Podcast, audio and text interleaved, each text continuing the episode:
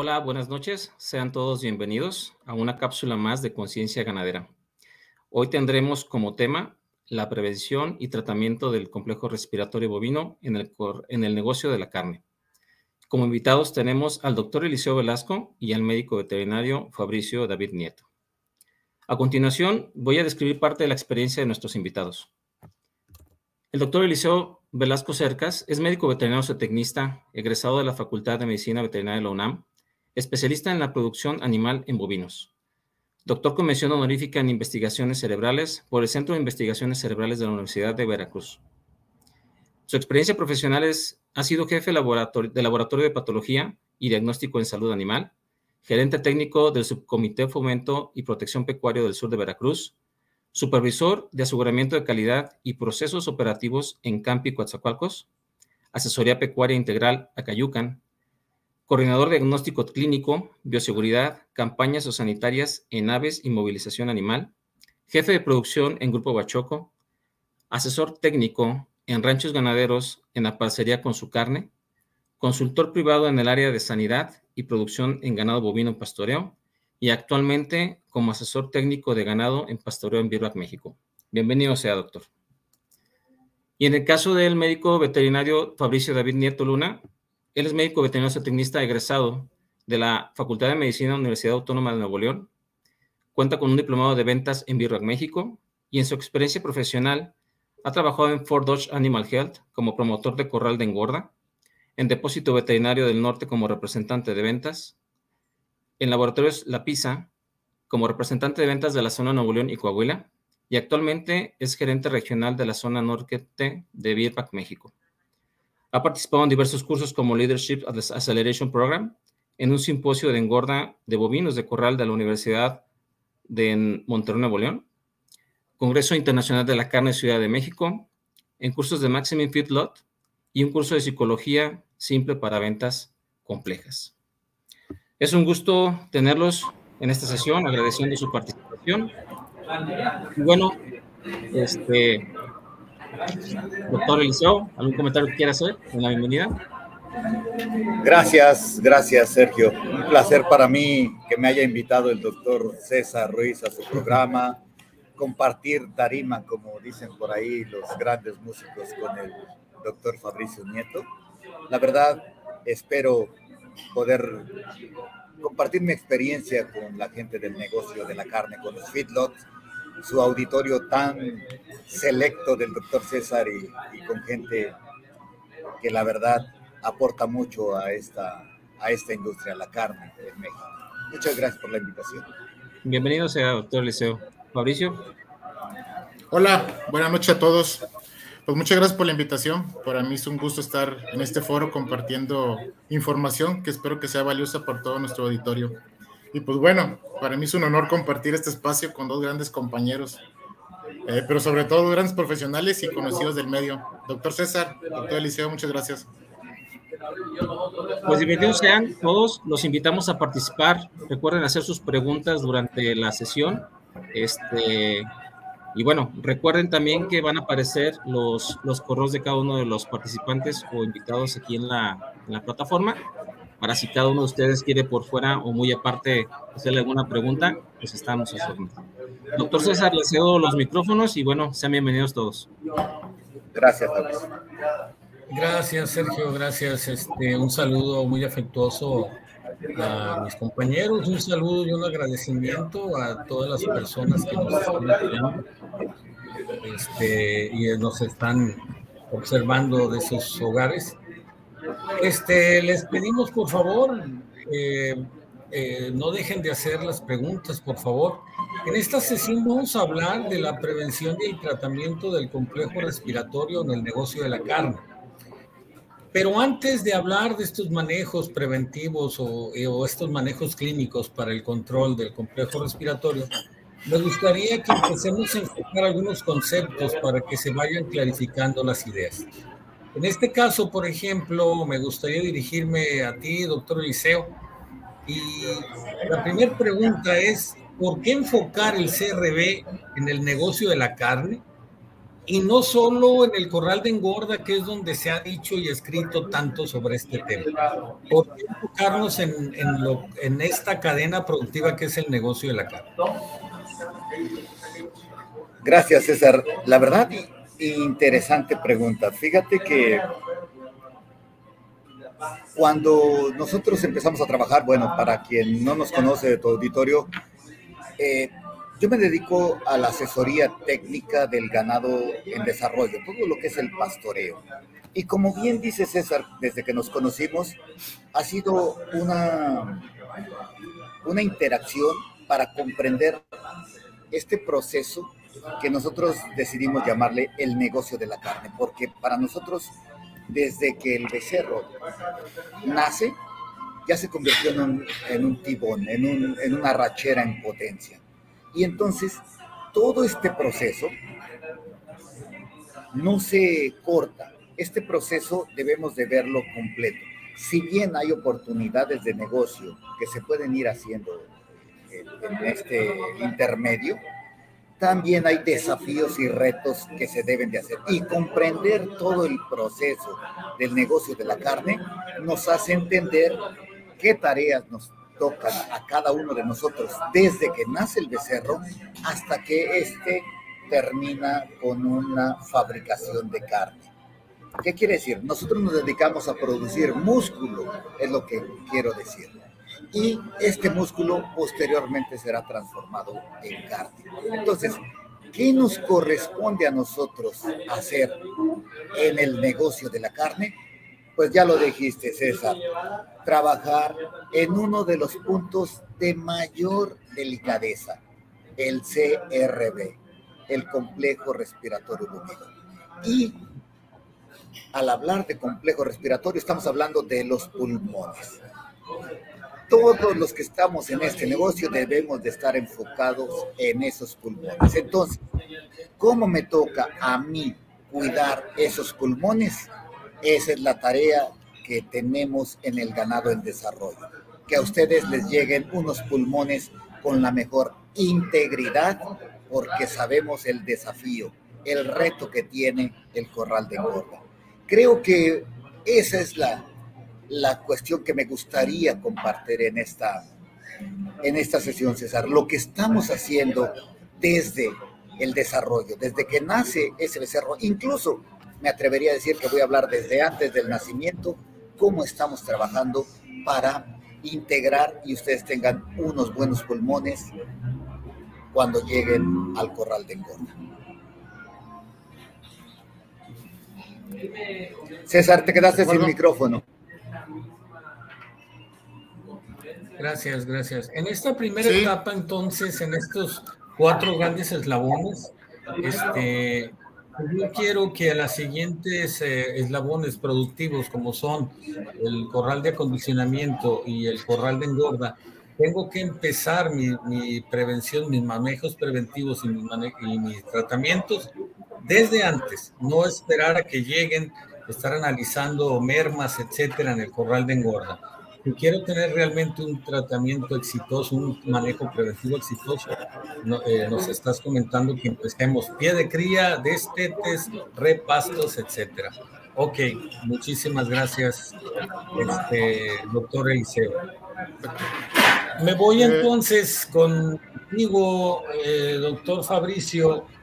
Este, para el centro de acondicionamiento que se va a encargar de recibir los becerros que está produciendo el doctor Eliseo, ¿cómo afecta, cómo afecta al centro de acondicionamiento o a la engorda este, que los animales no lleguen con un programa preventivo adecuado del que nos está comentando el doctor Eliseo. Acá en el pie de cría, acá en los repastos, en estos destetes, ¿cómo te está afectando en el mercado que, que de condicionamiento y en la engorda. ¿Cómo te afecta esto? Ok, ok, doctor. Pues bueno, me voy un poquito más para atrás, ¿no? lo que comentaba el doctor Eliseo ahorita. Digo, sí es muy importante enfocar el complejo respiratorio, el CRB, en toda la cadena ¿no? del negocio de la carne, desde los potreros donde se producen los becerros hasta el feedlot, que es donde yo tengo un poquito más de experiencia en el sentido de que he estado trabajando con ellos durante años.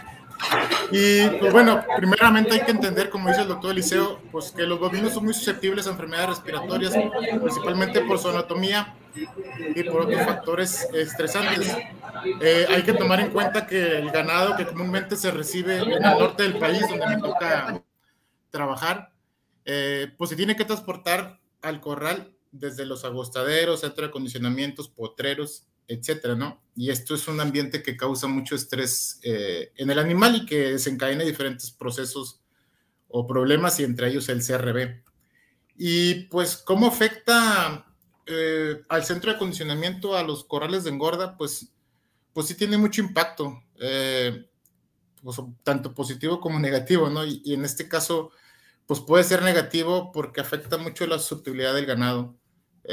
Causando pues mucha morbilidad, eh, hasta mortalidad, eh, porque como lo comentaba ahorita, llegan, de una, llegan a un entorno que desconocen completamente con factores estresantes y, y si no cuentan con un sistema inmune adecuado para defenderse, pues esto repercute drásticamente en, pues con mayor, mayores días para adaptarse, eh, pues no sé, mayores días en enfermería, y pues todo esto impacta en los costos y en los objetivos económicos de las empresas que son los corrales de engorda ya hasta en los peores de los casos, ¿no? Hasta, hasta, hasta bajas de los animales. Ok. Muy bien, muy bien. Este, veo, veo cómo con tu comentario, eh, doctor Fabricio, nos estamos enlazando a los eslabones de esta cadena del negocio de la carne, la importancia de, venir cuidando el becerro desde el nacimiento, ¿no? Por eso eh, tenemos bastante tiempo mencionando como negocio de la carne. Lo que acaba de decir el doctor Eliseo es mucho, muy importante. El, desde el pie de cría, ahí está el futuro ribeye y desde ahí tenemos que ir presentando esto.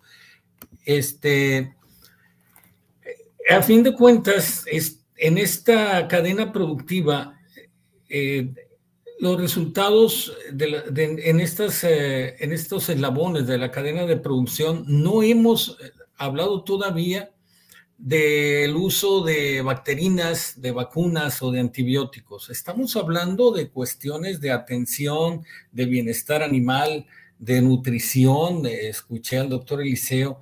Entonces, doctor Eliseo, me regreso contigo sin mencionar estos tres grandes universos y importantes universos como son las bacterinas, vacunas o los antibióticos, platícanos sobre la prevención del CRB en estos primeros eslabones que te toca a ti eh, revisar, supervisar.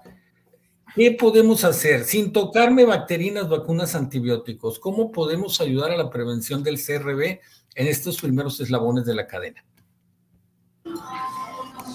Bueno, César, mira, qué, interesante porque fíjate que para todo productor de desarrollo de ganado, el CRB no tiene un gran impacto, no es un gran desafío para el productor, vamos a hablar del bovino hasta la media ceba, hasta el 300, 320, 330, no es un factor de tanto riesgo. Realmente el número de bajas, como decía Fabricio, que tenemos en, el ganado en, desarrollo, en la crianza, es poco. Realmente el desafío ocurre en el corral. Entonces nosotros, poca medicina preventiva se haría, como bien dice. Pero sí tenemos, y lo, y lo entendemos, gran influencia sobre el estrés que va a tener esos animales a la hora de que se los vamos a enviar. Nosotros estamos conscientes en el ganado, en el pastoreo, que, que el bovino no fue hecho para subirse a un camión. De entrada, eso lo sabemos. Entonces, debemos de pensar en todo el estrés que va a ocurrir en ese becerro desde el momento en que nosotros decidimos trasladarlo a los centros de engorda a los feedlots. Es decir, para nosotros es realmente interesante empezar a conocer cuándo se hizo el CRB, cuándo empieza el CRB. Y es algo que empezamos nosotros ya a inculcar en nuestros productores. ¿Cuándo nació el CRB? ¿Cuándo inicia? Y si nosotros nos ponemos a ver con real conciencia, con empatía, que el CRB empieza en el primer momento en que nosotros estresamos al ganado, bajan sus defensas y entonces se viene una cascada de inmunosupresión o de bajada de defensas y que esto va a ir volviendo más susceptible al bovino para cuando llegue a los corrales o al feedlot donde en verdad se, tiene el desafío, ahí las cosas van a, a, ser muy difíciles para nuestros amigos los de los corrales o engordadores. Entonces, en medida de que nosotros entendamos que el nivel de estrés que estamos realizando en nuestros bovinos va a ser la puerta de entrada para el CRB, y que lo restringamos, que lo disminuyemos, creo que va a ser nuestro mejor aporte para tener una carne de mejor calidad. Es decir, hacer nuestra tarea en ese camino de relevos que, del que hemos hablado en otras ocasiones, César, ¿te acuerdas? Cómo yo debo de entregarte la estafeta, pero sin que haya desencadenado un CRB. No sé si con esto más o menos les di un panorama. Ok, Doc, muy bien, muchas gracias. Y fue sin haber tocado este, ninguno de estos tres grandes e importantes universos, que son bacterinas, vacunas y antibióticos. En este, en este sentido, este, me gustaría continuar con, con esta misma tónica para, para Fabricio son, son varias las, las eh, medidas preventivas que puedes hacer, Fabricio, en el centro de acondicionamiento o en la engorda. Eh, me gustaría que antes de que tocásemos estos eh, manejos recomendados de, sobre bacterias, vacunas o antibióticos, nos dijeras qué puedes hacer, qué podrías hacer, qué puede hacer un, un engordador, un responsable de un centro de acopio para ir asegurando los manejos preventivos. ¿Qué, qué, ¿Qué, recomendaciones les puedes dar en estos dos, a estos dos eh, productores? Eh, pues bueno, es que sin tocar los tres, los tres, como comentaba ahorita, que son biológicos, eh, antibióticos, pues como, como manejo preventivo o, algún programa, pues no creo. O lo que sí podría ayudar, creo, es alguna suplementación multimineral algún multimineral inyectable pues que ayuda al ganado a adaptarse más rápido, ¿no? adaptarse más rápido, me refiero al comedero, eh, pues que se adapte rápido a, su nuevo hogar y donde esa transición sea menos estresante, ¿no? Y que cause o que, baje la incidencia del CRB. Es lo que se me está ocurriendo, de, quitando de un lado las vacunas, los antibióticos, doctor, eh, otro manejo sin tocar esos puntos, yo creo que es lo que se me está ocurriendo, obviamente de de pues, recibir al ganado eh, de una forma adecuada, eh, con un corral limpio, con, buena, con buena, con agua limpia, con buena, buen forraje, es lo que se me puede ocurrir dejando de lado las bacterinas, vacunas y antibióticos. Muy bien, muy bien. ¿Algún comentario sobre esto, doctor Eliseo? Gracias. fíjate, César, este, me parece muy interesante lo que dice Fabricio y lo que hemos realizado en algunas este, ocasiones que hemos tenido la oportunidad de hacerlo, enviar ganado o asesorar a, personas que envían el ganado, es incluir electrolitos. Sabemos que ese viaje que estamos hablando va, va a ser largo, entre 15 y 20 horas. El ganado se va a deshidratar, va, va a tener mucho calor. Una jaula que lleva entre 80 y 100 animales, va a tener deshidratación ese ganado. Entonces, eh, creo que, ofrece un valor agregado el que nosotros aportemos electrolitos para que cuando les llegue a los centros eh, allá de, engorda, ese ganado no vaya tan deshidratado eh, y, con, y por ende no tener tanto estrés. Y como bien dice, si pudiera yo tener una dieta, la, la que hay en el corral de allá y yo dársela aquí, te ayudaría mucho. Entonces, de ahí este, voy a aprovechar para, para invitar a nuestro auditorio a que vean la charla que tuvimos en ese convenio cliente-proveedor. ¿Te acuerdas, César? De, de, de, del feedlot y del y de la ganadería extensiva, ¿no? ¿Cómo debiésemos de hacer estos convenios cliente-proveedor para cerrar filas y todos trabajar en un mismo sentido? Pero, pues si no puedo tener el alimento para prepararte a los animales, cuando menos les daría yo este electrolitos y buen trato. Creo que con eso te ayudaría.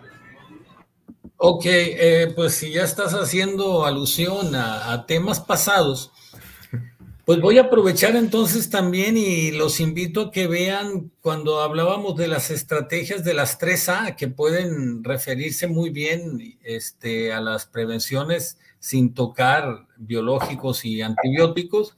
El, el manejo de las 3A en el programa que tuvimos con el ingeniero Ángel Contreras, donde hablábamos de la importancia que era conocer los antecedentes del ganado a recibir, la primera A el análisis de la información que se genera a la llegada, es decir, el peso, el sexo, la edad, la merma, la condición corporal, etcétera.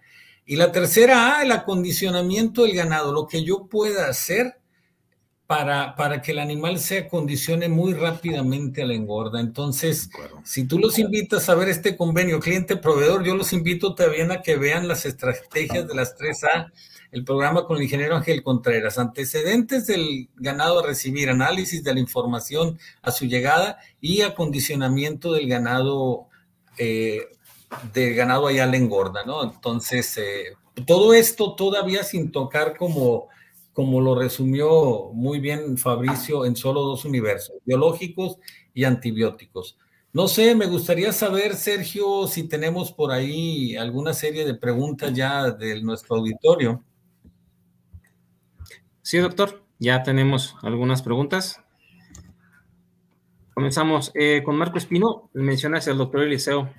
¿Puede hablarnos de la deficiencia genética del pulmón del bovino y su implicación en la presentación del CRB en la etapa de desarrollo del ganado?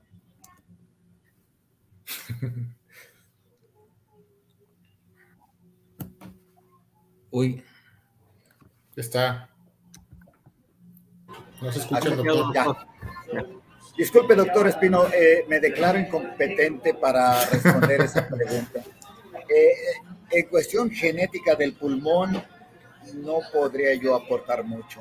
Eh, he de decir, bueno, que la capacidad respiratoria del, del bovino es menor debido al volumen que tiene el tamaño del pulmón contra los 400, 500 kilos de, de peso que este puede desarrollar y oxigenar a, toda esta masa muscular, al rumen, todo el metabolismo energético que tiene que tener. Pero definitivamente en cuanto a genética, eh, no, le quedo de ver. Pero lo voy a estudiar para la próxima, doctor. Muy bien, muchas gracias. La siguiente la menciona Randy Ramos. Dice, médicos, buenas noches.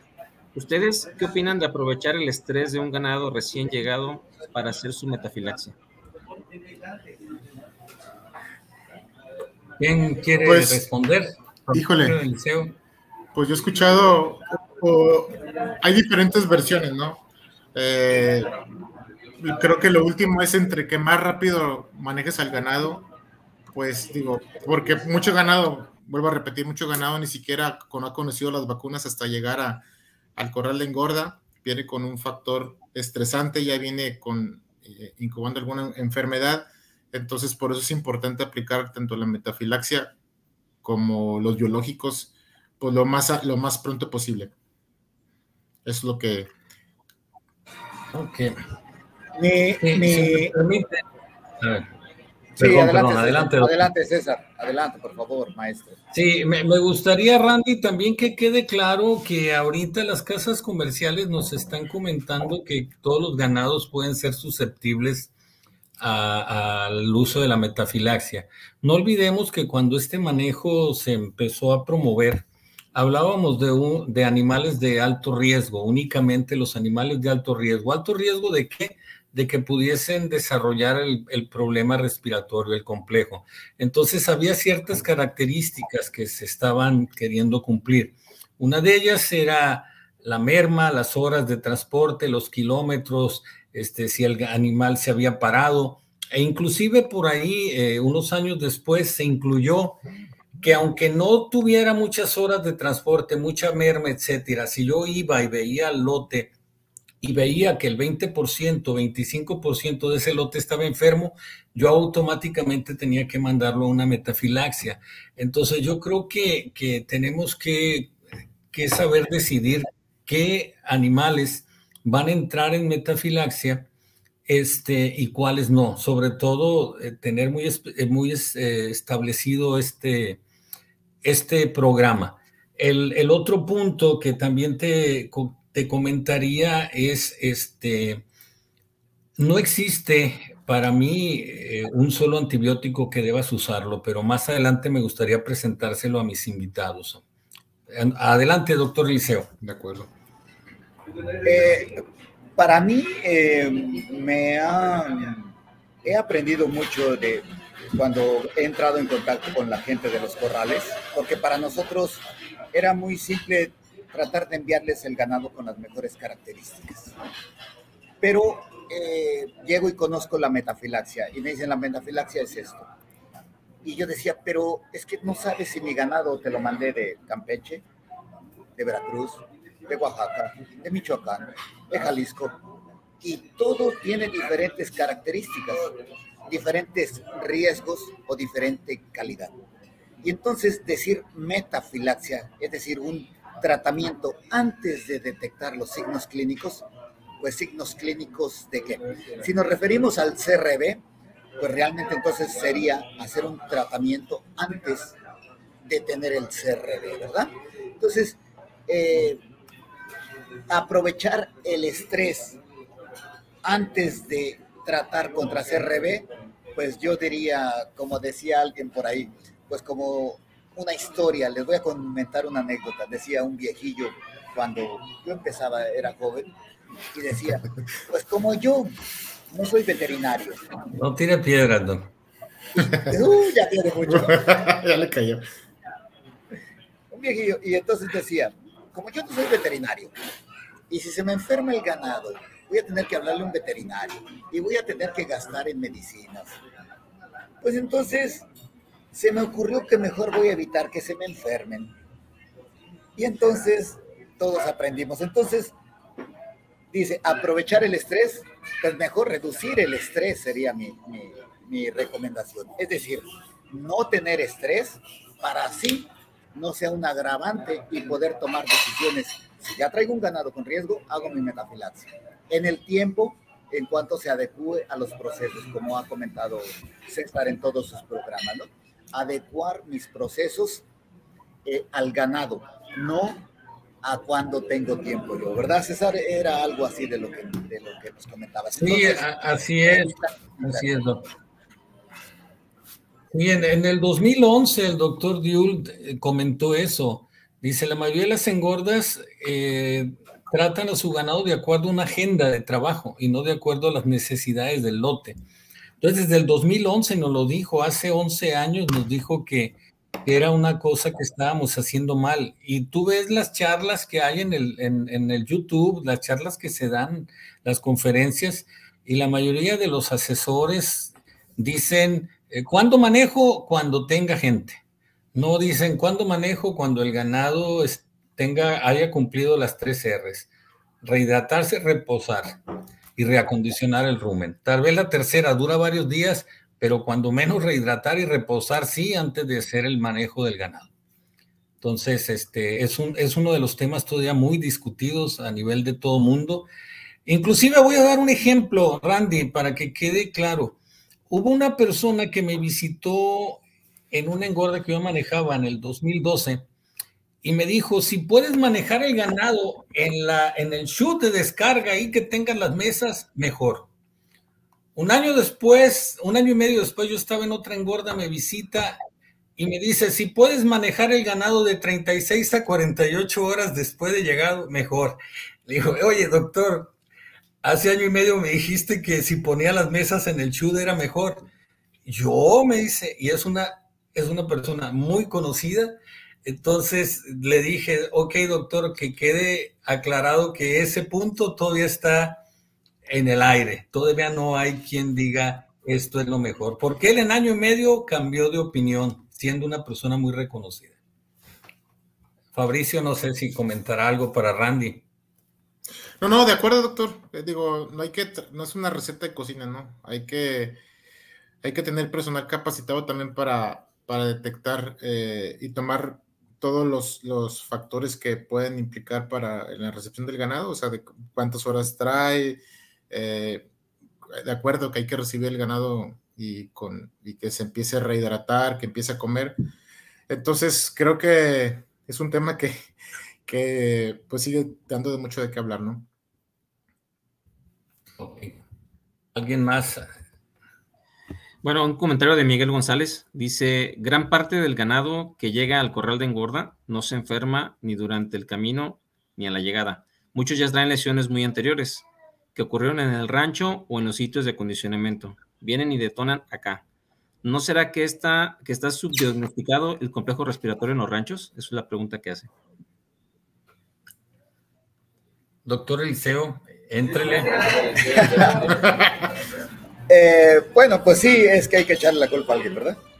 Fíjense que eh, aquí la cuestión es, si nos ponemos a pensar un animal crónico, ¿no? O sea, el, clásico crónico que se define en el, en el feedlot el animal crónico, ¿de cuánto tiempo estamos hablando para que haya una evolución de este CRB? ¿En cuántos días había cero o había nada de lesión? ¿Y en cuántos días una bacteria ha evolucionado tanto que ha hecho destrozos con el pulmón, ha generado una neumonía fibrinosa? ¿En cuántos días estaríamos calificando esto? O sea, yo no soy patólogo, realmente les digo, yo me dedico a la producción en, pastoreo, pero, pero sería interesante conocer la opinión del patólogo, porque yo creo que una bacteria muy brava de las que, de las que hay en muchos sitios, con el nivel de estrés que le apliquemos, no van a pasar ni 10 días cuando ya tengamos un gran daño en ese pulmón. Amén de esas pequeñas lesiones que, muy cierto, pueden haber venido ocurriendo en el ganado en pastoreo. Pero como a nosotros no estamos midiendo ni el desafío es tan intenso, no tenemos el animal tan confinado, no hay tantas bacterias o tantos virus en los potreros o en las parcelas, por eso es que no lo notamos. Muy ciertamente pudiera venir tocado el animal, por eso las recomendaciones que ustedes hacen de verificar la temperatura para saber cómo llega el ganado, de hacer un diagnóstico oportuno. Yo no diría incluso oportuno, yo haría un diagnóstico precoz o profiláctico para saber qué animales estoy metiendo a mi feedlot. Amén de que ya sé que van a llegar pues muy estresados, muy cansados y con altas temperaturas. No sé si con eso eh, le di una idea a Miguel González. Pues. Fabricio. Sí, sí, sí. No, de acuerdo con el doctor Eliseo, pero hay que tomar, pues con muchos factores. Eh, el mundo ideal sería que de, un solo origen, eh, de un solo rancho, se venga toda la cosecha del ganado y lo recibas y puedas, sabes que es un mismo origen, pero hay que recordar que en los centros de acondicionamiento o de acopio, como se llaman, pues a veces llega y llega gente que llega y lleva 10 becerros y luego llegan 5 y luego 15 y cuánto tiempo pasa para que se llene complete la jaula para mandarse, ¿no? Entonces es el desfase que hay entre eh, ese tipo de animales y por eso cuando lo que comenta Miguel, ¿no? Llegan animales que llegan uno o dos días, caen y traen lesiones que no son de 5 ni 10 días, ¿no? Yo creo que por, por ahí va el comentario de Miguel. Ok, fíjense que quisiera, eh, si me permiten agregar, cómo se enlaza todo lo que hemos estado comentando. Si, eh, comenta Miguel si estará este, mal el diagnóstico, no lo están haciendo, no lo quieren hacer, no quieren gastar por la demanda que hay de becerros, que también lo podemos poner en duda. Este, pero fíjense aquí, lo importante que comentábamos de las tres A, si realmente nos comprometemos a ver nuestro negocio, nuestra empresa, de estar analizando toda la información que se genera, vamos a empezar a tener el historial de estos proveedores, porque en estas tres A dijimos antecedentes del ganado que voy a recibir, es decir, dónde lo embarqué, a qué hora los embarqué, quién se lo trajo, cuántos animales vienen. Entonces, toda esta información ya la tengo. Después voy a tener el análisis de la información de la llegada y lo voy a empezar a enlazar y voy a tener un historial. Entonces, eh, con esto también me va a ayudar a la calificación que hacen en muchas engordas, pero otras no, de qué, qué calificaciones tienen mis proveedores. Les puedo apostar que la mayoría, aunque no tenga esos análisis este, o registros, ya sabe qué calidad le manda don Pancho, don Juan, don Carlos, etcétera, ¿no? Entonces, amarremos todos estos para que podamos a, ah, eh, tener la seguridad de que va a ir mejorando la calidad del, de los becerros que recibimos. De acuerdo. Muy bien, doctor. Bueno, pasamos a otra pregunta que está de Rafael Ruiz. Él saluda a todos y dice, ¿puede un antibiótico curar cualquier etapa de la neumonía?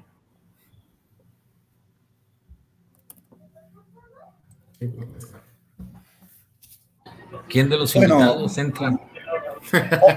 Obviamente, obviamente no hay magia, o sea, un antibiótico es una terapia que te va a ayudar a controlar a un bicho malvado y si ese bicho malvado es susceptible a ese antibiótico.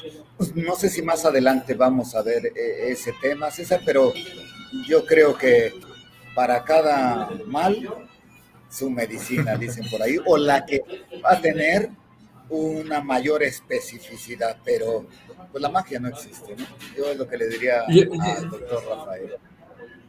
Sí, fíjate que, que, Rafael, ahorita lo vamos a ver, gracias por la pregunta, ahorita lo vamos a ver, pero sí quiero que antes de, de que, de, porque es una pregunta que yo les quiero hacer también a mis invitados.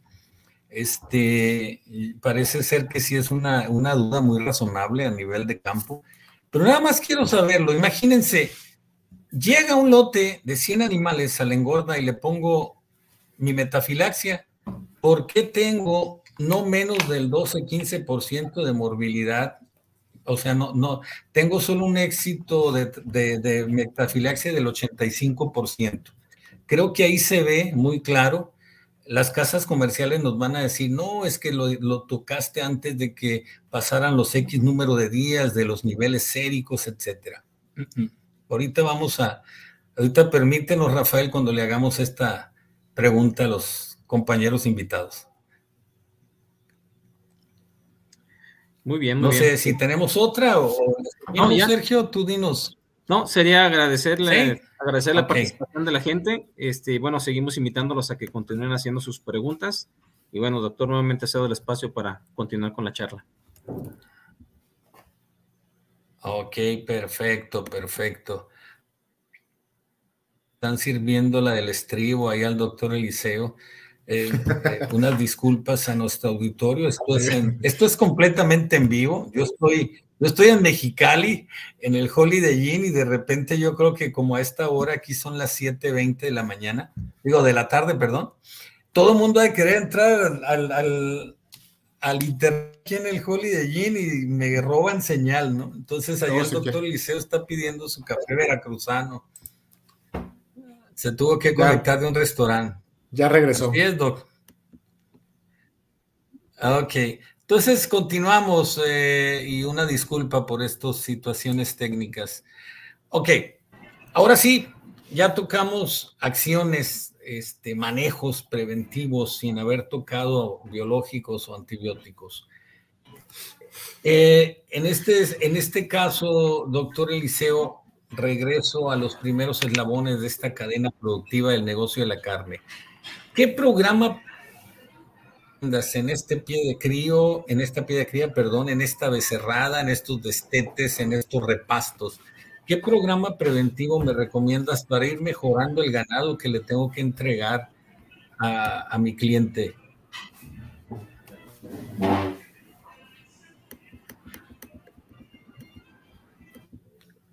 Uy, ¿se fue el doctor? Pues ahí está, pero no. Yo creo que no escucha. Creo que lo, creo que lo perdimos. Ya lo perdimos. Ok. bien, bien. Ok, este, entonces ahorita que, regrese el doctor, vemos su comentario. Este, yo creo que era muy importante que nos. Sí, adelante. ahorita que complemente el doctor, eh, obviamente el doctor es un experto en lo que platicaba ahorita y eh, a mi punto de vista eh, sobre esa pregunta, creo que sería fundamental una vacunación ¿no? con virales en, el, en, los potreros comúnmente, si bien nos va, vacunan contra clostridiales, ¿no? Y por ahí la pasterela.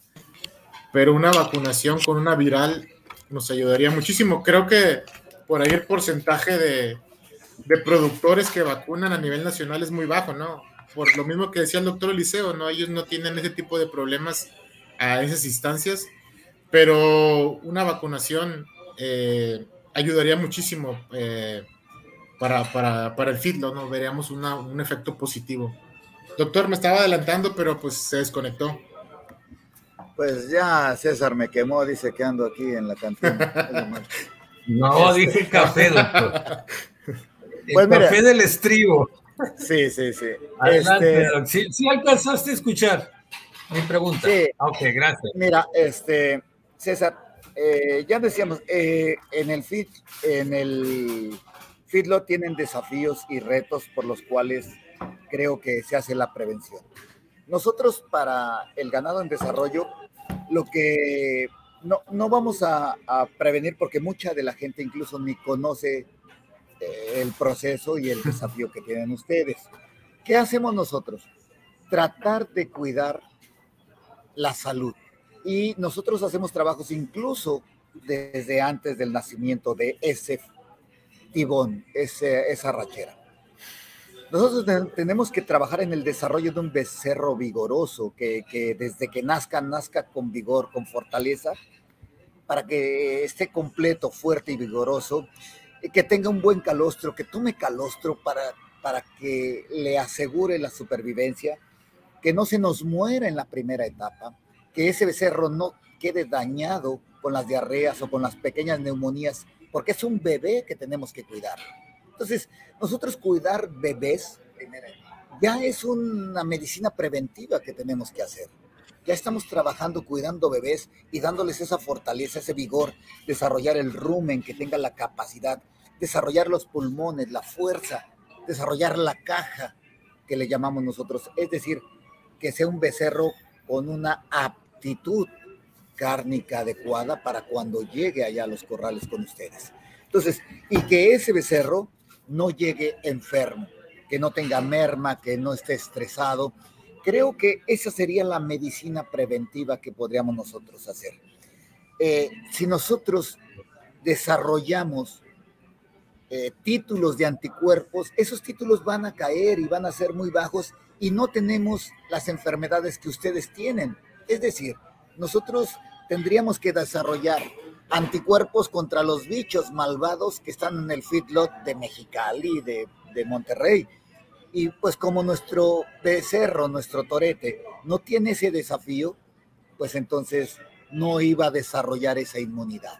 Entonces creo que sería muy, muy difícil desarrollar una inmunidad específica, pero sí tenemos mucho que trabajar y lo estamos haciendo en esa inmunidad inespecífica, en darte becerros que tengan buena fortaleza, buena salud al momento de llegar con ustedes, que lleguen sin parásitos, eso sería lo ideal, que no llegaran eh, hemoparásitos, que no llegaran fasciolas, que no llegaran pulmones dañados, y creo que con eso este, haríamos la parte que nos toca con una buena entrega de la estafeta. Ok, ok, doctor, muy bien. Gracias, gracias, Doc. Entonces, siguiendo esta tónica, voy al centro de acondicionamiento, voy a la engorda. Eh, eh, doctor Fabricio, ¿qué programa preventivo es el que más se maneja en la zona donde tú estás? ¿Contra qué protegen? ¿Contra qué deben de proteger? Tomando en cuenta que ya vemos los deseos que tiene el doctor Eliseo de mandarnos un becerro con aptitud de engorda. Pero todavía dista mucho los becerros de tener esa aptitud de engorda por la calidad sanitaria con el que nos mandas. Entonces, esta engorda, ¿contra qué debe proteger para poder ayudar esta aptitud de engorda? Ok. Pues bueno, los programas yo creo que aquí son eh, las vacunas eh, virales, que, tengan básicamente que, tengan IBR, diarrea, diarrea viral bovina tipo 1 y tipo 2, PI3 que es para influenza eh, y el virus respiratorio sensitial bovino. Eh, bacterinas, obviamente que se complementan clostridiales y que traen eh, pues la pastorela Y pues bueno, yo creo que el, programa de, antibiótico o metafilaxia, que en programas de, antibióticos o metafilaxias, pues es un tema muy amplio que hace rato pensando en eso, creo que hasta vale la pena más adelante que se haga un programa de conciencia ganadera específicamente hablar de metafilaxia, ¿no? Porque es todo, hay mucho trasfondo. Y digo que es muy amplio porque comúnmente, pues se recibe, lo que ya estamos platicando, ¿no? Se recibe ganado eh, de muchas partes, se recibe el ganado con un producto, eh, vamos a llamarlo X, de la familia de los macrólidos, oxitetraciclinas, eh, florfenicoles, etcétera pero muchas veces también se toma eh, la decisión de utilizar ese producto sin saber los antecedentes de, los animales, ¿no? Eh, sin saber los antecedentes, las condiciones, y creo que aquí es donde puede estar el éxito o el fracaso de la metafilaxia, ¿no? Para esto, vuelvo a decir, es, muy complejo, pero pues debemos entender muy bien las etapas del complejo respiratorio y, y, saber cuál es el antibiótico de elección para poder recibir al, ganado. Básicamente serían los programas, eh, doctor, los, los, programas preventivos que se utilizan en, en Field Todo esto para reforzar esta aptitud, esta aptitud engorda que queremos desarrollar, ¿ok? Muy bien. Entonces viene una pregunta para ambos eh, y sobre todo por ahí dijo, dijo este Randy, habló del estrés y nosotros hemos tenido dos programas de aniversario. En el primero hablamos de bienestar animal y el otro fue el impacto del estrés. Entonces, eh, quiero preguntarles a ambos y vamos en, orden. Este, este estrés que sufren los animales, ¿me puede tirar por la borda todo el trabajo de manejo preventivo o mis programas eh, biológicos preventivos. Este estrés es tan, tan impactante, tan importante que puede tirarme a la borda todo esto. Empiezo contigo, este Eliseo, doctor. Sí, César, bueno, ya lo dice el, ya lo dice, pues ahora ya mucha gente, el estrés mata. El estrés mata. Y eh, es comprobado, hay infinidad de artículos que, que hablan de y ya lo dijimos en el programa y mucha información, el estrés, estrés, relación cortisol, cortisol, defensa, defensas abajo. Se acabó la inmunidad. Y sin inmunidad, bueno, vas a recordar lo que significa el síndrome de inmunodeficiencia adquirida, que, que es, que es del dominio público. El SIDA le teníamos un pavor, un miedo. ¿Por qué? Porque caen las defensas y entonces eh, la salud y el individuo van a venir a la debacle.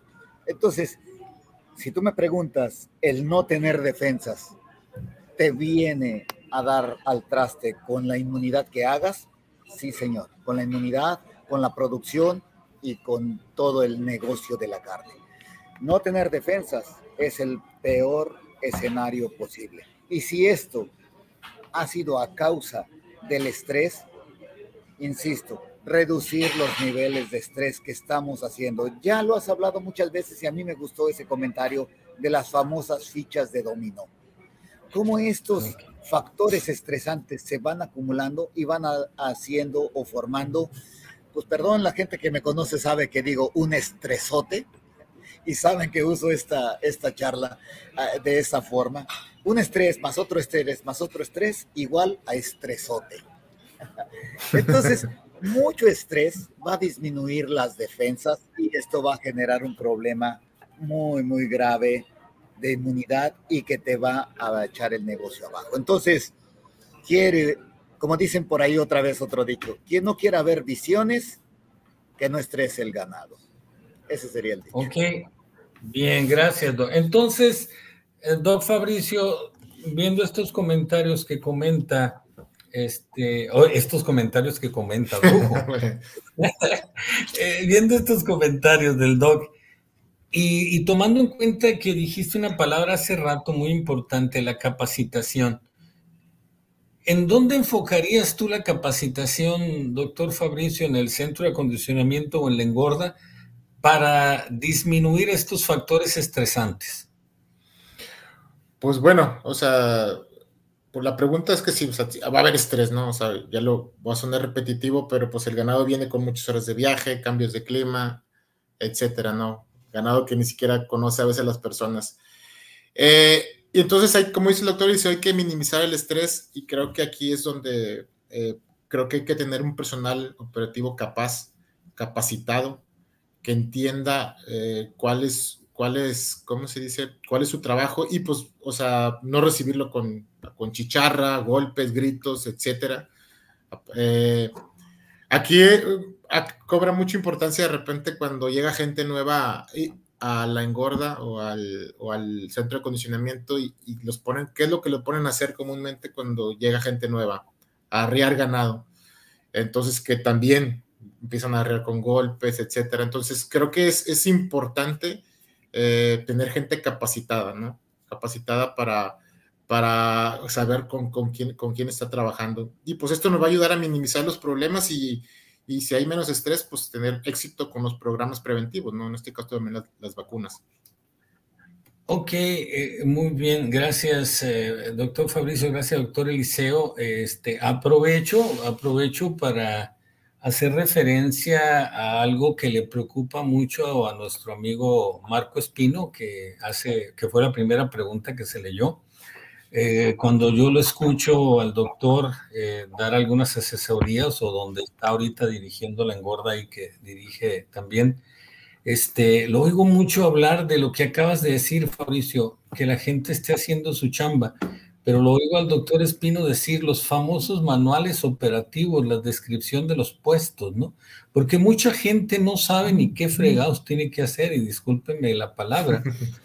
Este, entonces, eh, si queremos nosotros como responsables de los procesos operativos hacer que la gente esté haciendo las cosas con calidad, que sepa tratar los animales, que minimice el estrés, que prepare, eh, que se prepare adecuadamente para recibir un lote ganado, desarrollen la descripción de los puestos y los manuales operativos, ¿no? Entonces eh, es algo que, yo he oído continuamente al doctor Espino preocuparse y aplaudo eso eso de, parte de él, ¿no? No sé, Sergio, aquí estamos plática y plática nosotros, pero si nuestros, eh, nuestro auditorio tiene algunas preguntas. Eso durmió Sergio. No, aquí estamos, aquí estamos. Sí, hay varios comentarios y preguntas que podemos comenzar. Déjalos participar, amigo. Perfecto. Bueno, aquí hay una que dice Wilmer Fernando, menciona qué tanto puede afectar el estrés de los toretes en la presencia de problemas respiratorios. Eh, bueno, pues sí me gustaría poder contestar. Sí, me escuchan ahí, ¿verdad? Sí, doctor. Sí, doctor. Miren, eh, ¿qué tanto afecta? Pues eh, ya lo hablaba yo. Disminuyes este, los factores de bienestar y de ahí inicia el estrés. Estrés, cortisol y toda la inmunidad va a venir hacia abajo. Y cuando capacito, cuando asesoro a los productores, sobre todo en los centros de acondicionamiento, es dar las condiciones para ese, esa odisea que va a tener el ganado.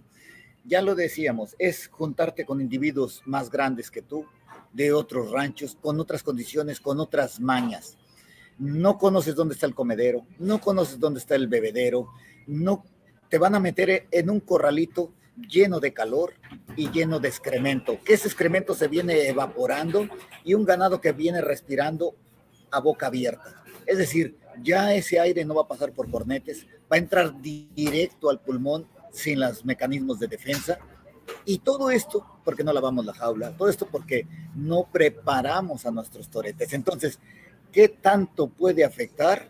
Caray, yo creo que si yo mando un ganado estresado, enseguida mi cliente, que es la engorda, en los primeros siete días se da cuenta que yo maltraté al ganado, que no lo traté adecuadamente. Entonces yo debo de cuidar a mi cliente.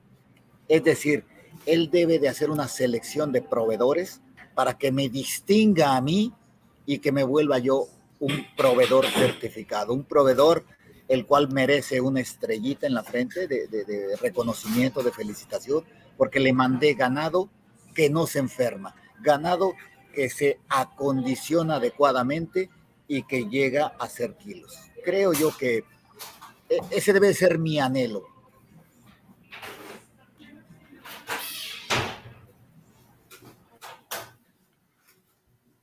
Muy bien. Muy bien. Lo que sigue. Lo que sigue. Ernesto Emiliano Estrada comenta, por lo antes mencionado, entonces deberíamos empezar a acostumbrar al ganado en los aguastaderos al manejo para disminuir esa sensación de amenaza del ser humano sobre el animal, evitar el estrés, suplementar con vitaminas y minerales y probióticos. ¿Qué opinan sobre el impacto de esta práctica y su factibilidad?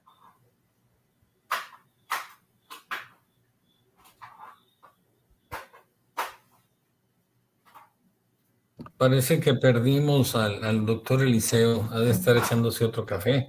Este, ¿Quieres comentar algo, doctor Fabricio, sobre esto? Pues, pues, sí, Eliseo. Bueno, este, sí alcancé a escuchar la, la pregunta. Creo que eh, el doctor Sergio me está sacando de escenario. No sé, no sé si usted me oye, yo, yo perdí el contacto. no, este, a esto precisamente a esto le llamamos acondicionamiento. Eso es el acondicionamiento.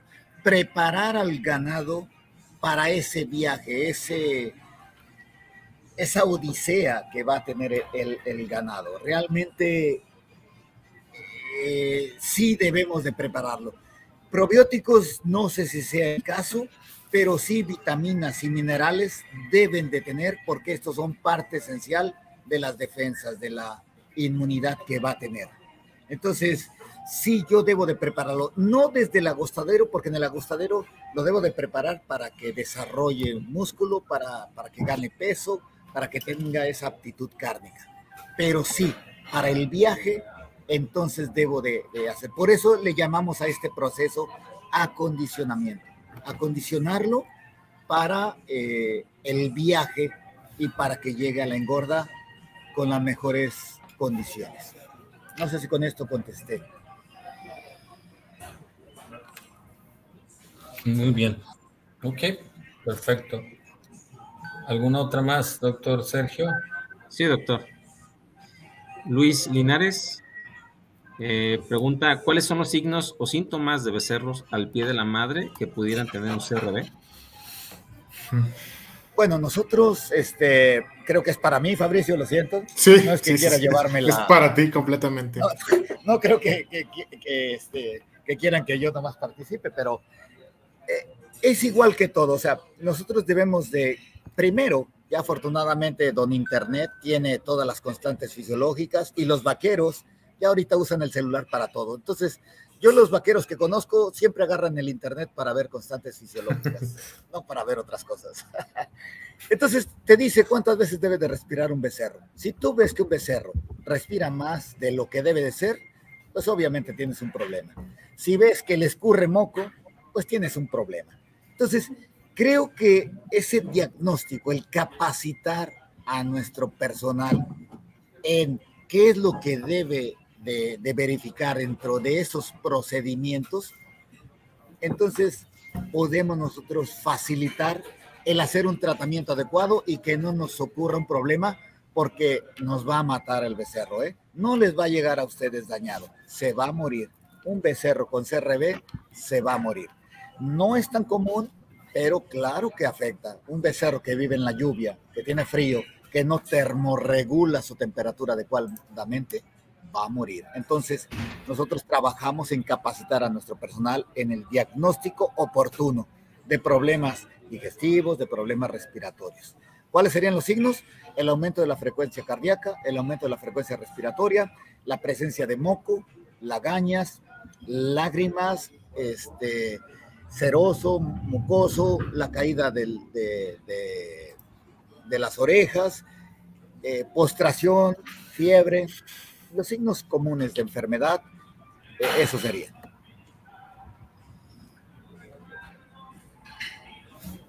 Muy bien, muy bien. A ver, para Fabricio, ahora sí aprovechando. Este, Carlos Rodríguez pregunta, ¿qué programa de vacunación intranasal recomiendan? Pues, eh, pues como en sí como programa intranasal, eh, bueno, hay diferentes marcas comerciales, ¿no? Pero es la misma composición, sin temor a equivocarme, ¿no? Es, se me pasó, se me pasó comentarla, ¿no? O sea, es, es, al momento de las vacunas virales que comenté anteriormente, también debe ir una vacuna intranasal, ¿no? Que actúa mucho más rápido que las vacunas parenterales. ¿No estoy en lo correcto, doctor César? Sí, claro que sí, este, sobre todo este es un refuerzo de aquí a que se desarrolla la, protección de las, de las eh, vacunas virales. Este, quisiera, quisiera, si me dan la oportunidad, aquí hay unos comentarios muy interesantes este, para reforzar todos estos eh, manejos preventivos. No te nos vayas, Sergio. Este, estos manejos preventivos eh, sin los biológicos y los, los eh, antibióticos. un saludo por allá, Jesús Astolfo Gil, allá hasta Culiacán. Nos dice, hay transporte de bacteria y virus por los animales de diferentes orígenes, ¿ok? Creo sería de elevada importancia la desinfección de corral y limpieza de bebederos y comederos al desocuparlo antes de, meter, de meter otra nueva remesa de ganado. Tienes razón, Doc Gastolfo. Lo que podamos hacer, lo que podamos sumar, todas las acciones de tipo preventivas que podamos hacer. Por ejemplo, en este caso, ya empezamos a trabajar zonas de recepción para que no estemos que Anteriormente, todavía hace cinco años, salía el Corral 80 a rastro y ahí recibíamos nuevos. Entonces ahora ya tenemos zonas de recepción y de las zonas de recepción pasan a producción. Todo lo que podamos sumar para, para ir mejorando la calidad eh, de, y el confort de los animales, completamente de acuerdo. No hay este, que detenernos ante eso. Miguel Perea, allá en Chihuahua, un saludo, compañero. Saludos a, Miguel. Eh, ¿Qué tan importante sería un cerco sanitario en la entrada de cada feed para todos los vehículos, llámese jaulas, transportes de pastura, vehículos de personal, etcétera? O sea, Miguel está viendo como lo que están haciendo este, en cerdos, en aves, etcétera. Y definitivamente, Miguel, no son ideas locas, todo lo que puedas hacer para ir disminuyendo el microbismo es, es aceptado. Que no vayamos a hacer en un futuro. Podría ser que alguno de nuestros compañeros aquí diga, yo ya lo estoy haciendo. Ahora ya estamos desinfectando las orejas para los implantes, antes no se hacía posiblemente a la vuelta de un par de años vamos a tener que estar desinfectando, diseñar algunos equipos para desinfectar el cuello, para poner nuestras bacterinas, este, nuestros desparasitantes. Entonces, todas las ideas que podamos tener, eh, romper esos paradigmas y, y, adelante, vamos trabajando sobre ellas. ¿no? ¿Algún comentario sobre eso, compañeros? Bioseguridad, bioseguridad es la, es la palabra. Y se hacen aves, se hacen cerdos, ¿por qué en bovinos no hacerlo?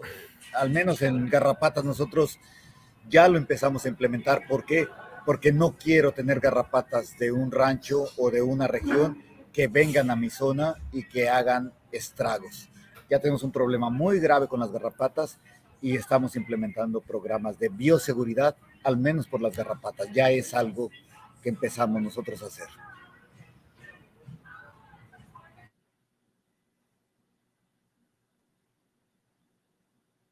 Muy bien. Otra pregunta que dice Osvaldo Hernández. Dice, hola, buenas noches. ¿Qué tan recomendable es la aplicación de inmunoestimulantes de una manera preventiva en el complejo respiratorio bovino?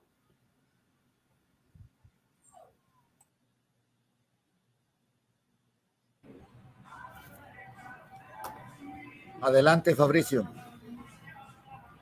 O César. Eh, pues yo creo que es una práctica que no es tan común, pero claro que ayudaría, ¿no? En mi punto de vista, claro que sí ayuda, eh, porque volvemos a lo mismo, lo que comentábamos de un principio, eh, ganado que jamás ha recibido, que no sabemos, para empezar, no sabemos cómo está su sistema inmune, ¿no? Cómo va a reaccionar a una, a una vacunación. Entonces sí se podría ser una buena práctica.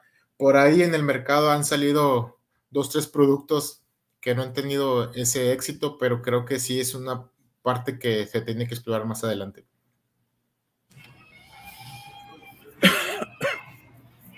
Yo podría agregar que, bueno, al menos nosotros cuando aplicamos vacunas aquí es recomendable utilizar vitamina E y selenio. O sea, ¿a qué le, a qué le llamamos inmunoestimulante, no? Eh, las vitaminas y los minerales forman parte de, los anticuerpos, de las enzimas que nos van a ayudar a que esta inmunidad se dé, a que esta protección se dé. Entonces, yo sí creo que si no se está haciendo, se debería de hacer en todo proceso de vacunación el agregar vitamina E y selenio para mejorar eh, la respuesta del sistema inmune a, estos desafíos. Entonces, sí creo que se debería agregar. Nosotros eh, tratamos de implementar el aporte de sales mineral, de sales minerales en el potrero, porque eh, los potreros son muy deficientes de minerales, y de incluso reforzarlas con minerales o una micronutrición, una suplementación mineral inyectable. Y esto se podría definir como inmunoestimulante. Entonces, creo que sí, el aporte de inmunoestimulantes ayuda. Sí, yo creo que sí. Sí, claro. bien. Muy bien. Gracias, gracias. Muy bien. Una más, dice Hernán, Hermel Antonio. Dice, ¿qué nos recomienda hacer para que los animales de alto riesgo durante el traslado no se estresen tanto? ¿Alguna vitamina que pueda evitar esto? Gracias. ¿Quieres pues, comentar, Fabricio? Del alto riesgo allá en la engorda. Pero hablan sobre el transporte, ¿no? No recuerdo por ahí, hay un, hay un, hay, un producto comercial, digo, un producto de una casa nutricional que, que contiene un, algo para bajar el estrés, pero sí, eh, no, no, no, o sea, no mentiría si alguna vitamina podría ayudar para, para esto, pero es para el embarque, ¿no? Si no me equivoco. Bueno, eh, bueno, yo quisiera agregar que... Híjole, eh, yo, como tengo problemas de conexión. Eh, bueno, mientras César tiene problemas de conexión, yo voy a contestar. Adelante, Liceo. amigos, recuerden que estamos totalmente en vivo y estamos haciendo conciencia ganadera muy, muy a lo, a lo real. Miren, los animales de alto riesgo, primero, yo tomaré la decisión de no mandarlos o si estuviera en el corral de engorda, no comprarlos. Es decir, un alto riesgo, pues eso es. ¿Quién quiere poner un negocio de alto riesgo? Es muy volátil y la verdad mejor no le entro. Esa sería lo primero. Otra vez, quien no quiera ver visiones, pues que no compre animales de alto riesgo, primero. Dos, este, para comprar un animal, siempre lo decimos este, al, centro de acondicionamiento o a la engorda, pues es hacer un buen diagnóstico, otra vez el diagnóstico profiláctico. Y yo, como proveedor, pues no llevar y deshacerme de un problema para dárselo a otro porque todo se ve. Y después voy a quedar como un proveedor nada, pero nada confiable. Entonces, no es algo que debiéramos de tener como un proceso normal, tener altos riesgos y vender o comprar animales con altos riesgos. Es trabajar adecuadamente desde que nace nuestro tibón y darle todos los eh, manejos adecuados. Sí recomendable desde mi punto de vista agregar electrolitos. Y lo que hice alguna vez cuando me tocó enviar ganado del sur hacia el centro del país, bueno, yo lo que hago y recomiendo es electrolitos y ácido acetil salicílico para, para mejorar eh, esta situación. Es lo único que podría yo recomendarles. No sé si si esté haciendo una mala recomendación, pero bueno, ya lo hice ya. ya de modo. No, eh, está viendo, eh, yo quisiera nada más dar, que viera él que pone dos, dos conceptos muy difíciles, ¿no? Alto riesgo por un lado y estrés. Entonces, eh, para que no se estresen tanto y son animales de alto riesgo, ok. Es cierto, de, cuando sales al mercado hay tanta necesidad, tanta competencia por becerros que terminas comprando animales de alto riesgo, de acuerdo este, porque yo les, yo les puedo decir, no, no los compren, ¿no? Pero pues sí, me va, me va, me va a decir Ernesto Estrada aquí en Mexicali, ¿qué quieres que compre, César, no? O Marco Espino ahí en, en el 3, ¿y qué compro, canijo, no? Ok, entonces los podemos llegar a comprar, pero eh, identificar, yo sí les, yo les pediría que identifiquen muy bien todos sus procesos y lo que decía Fabricio, la capacitación del personal en, buenos ah, manejos, en bienestar animal para que los procesos de estrés se puedan disminuir eh, completamente, ¿no?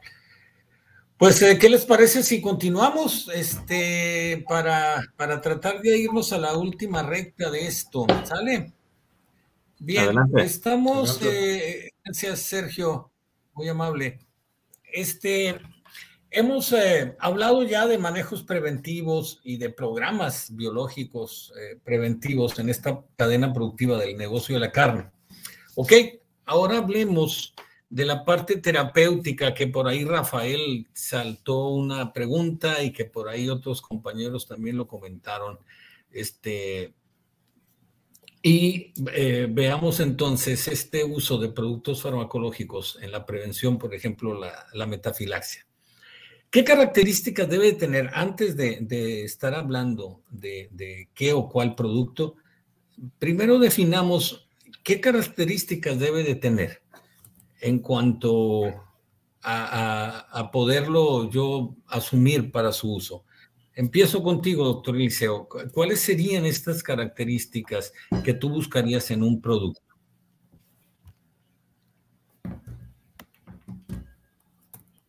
Bueno, César, yo creo que un producto, perdón,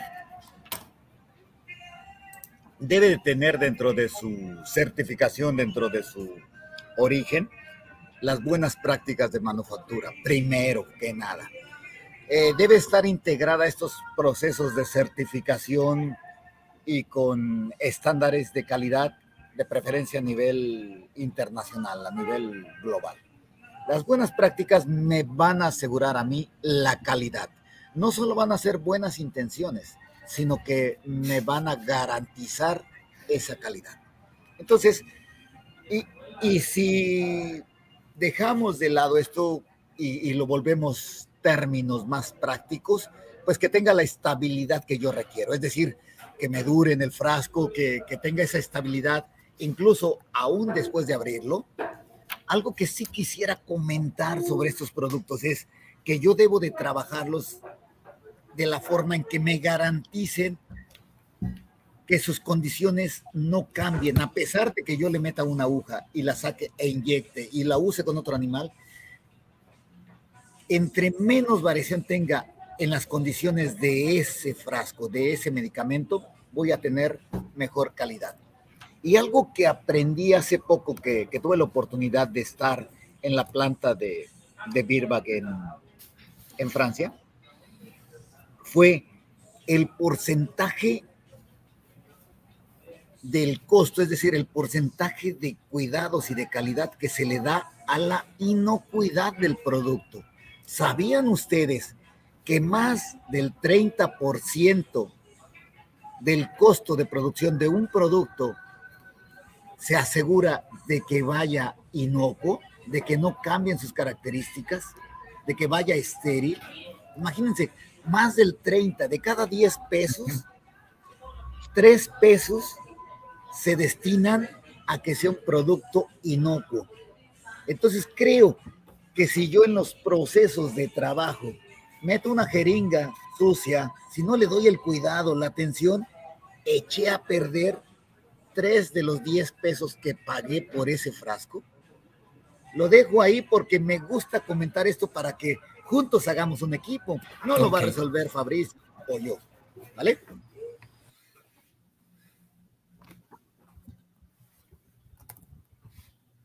De acuerdo, doctor. Perdimos a César. César, creo que sí, se, fue. Pero bueno, para complementar lo que comenta, doctor, claro. Y aquí puede. ¿Sí, doctor, nos escucha?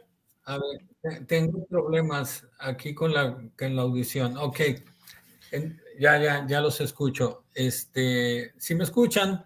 Sí, doctor, estaba, el doctor Eliseo ya dio su comentario, iba a complementar. Voy entonces, gracias, gracias, doctor Eliseo, por, por esas por ese comentario, por eso ojalá que al público le haya quedado claro cuando se habla de laboratorios Patito, se habla de eso precisamente, de esa falta de calidad y por qué de repente X o Y producto en el mercado puede ser más caro que el otro, ¿no? Por, por esas condiciones que tú comentas, ¿no? Entonces, gracias por, por aclarar eso. Doctor Fabricio, este, Dentro de las capacitaciones que, uno da ahí en los centros de producción, se maneja el concepto de tratamiento eficaz.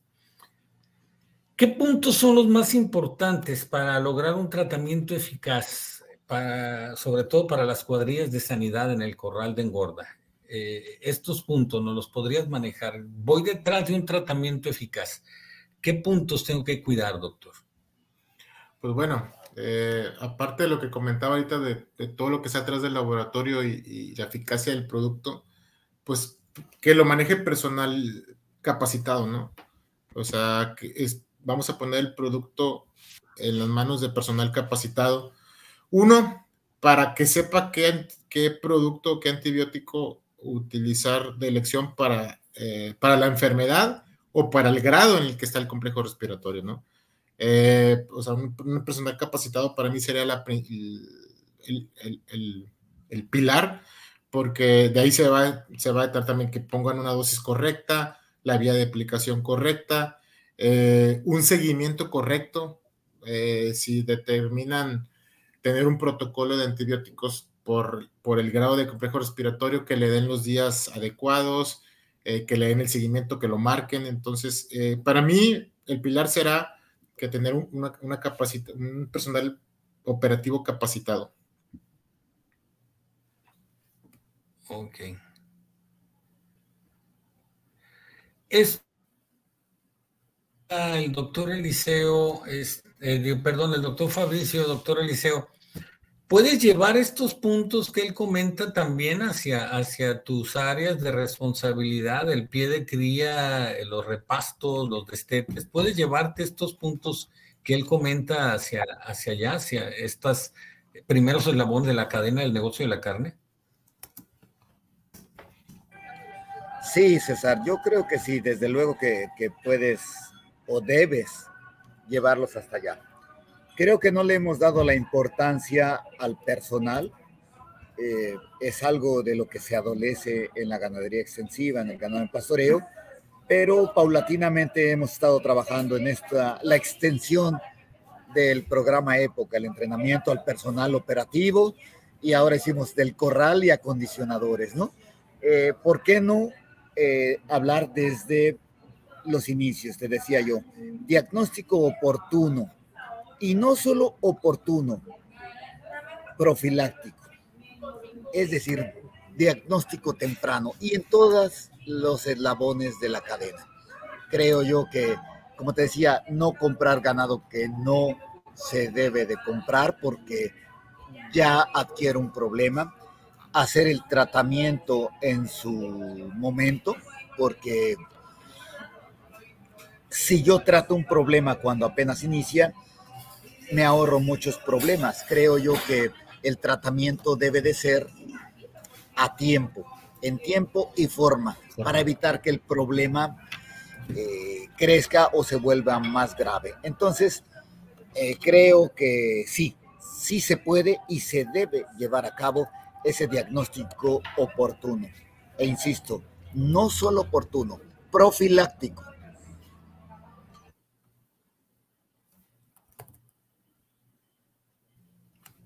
Creo que se congeló, ¿verdad? Este... Sí, sí, sí, César. Lo estamos perdiendo. Pobrecito, es un perdido. Pero de, acuerdo contigo, Eliseo, de acuerdo contigo, eh, la capacitación es, es, ¿cómo se llama? Es primordial. Hay que la capacitación continua, pues lo que comenté hace ratito, ¿no? Entra gente nueva a la operación y a veces le ponemos en sus manos, eh, pues que detecte enfermos cuando no saben, a veces ni siquiera había visto un ganado. Entonces, eh, es muy importante la, capacitación. Eh, y pues bueno, yo creo que aquí con el apoyo de nosotros como Virba, con el, con el apoyo de, ustedes, los asesores y los representantes, creo que tenemos buen sustento para, para dar ese tipo de capacitación. César, ¿ya regresaste? ¿Estás bien? Discúlpenme. ¿Qué, tal? ¿Sí me escuchan ahí? Sí. Ok, gracias. Una disculpa, tuve que salir de la computadora, entrar al celular porque Parece que todo el hotel decidió entrar a la vez a, la red. Ok, muchísimas gracias, doctor, por estos, por estos comentarios. Este, definitivamente lo que estaban comentando sobre el tratamiento eficaz este, es, uno de los principales eh, manejos que se deben de realizar para tener el, éxito la elección del medicamento que comentaba, la dosis en base a, los kilogramos la vía de aplicación, porque sobre todo yo les pediría ahí, eh, no sé si lo comentaron porque me falló el audio, que respetemos la vía de aplicación que recomienda el fabricante, ¿no? Porque yo, de repente uno encuentra que cada, que cada médico quiere inventar, ¿no?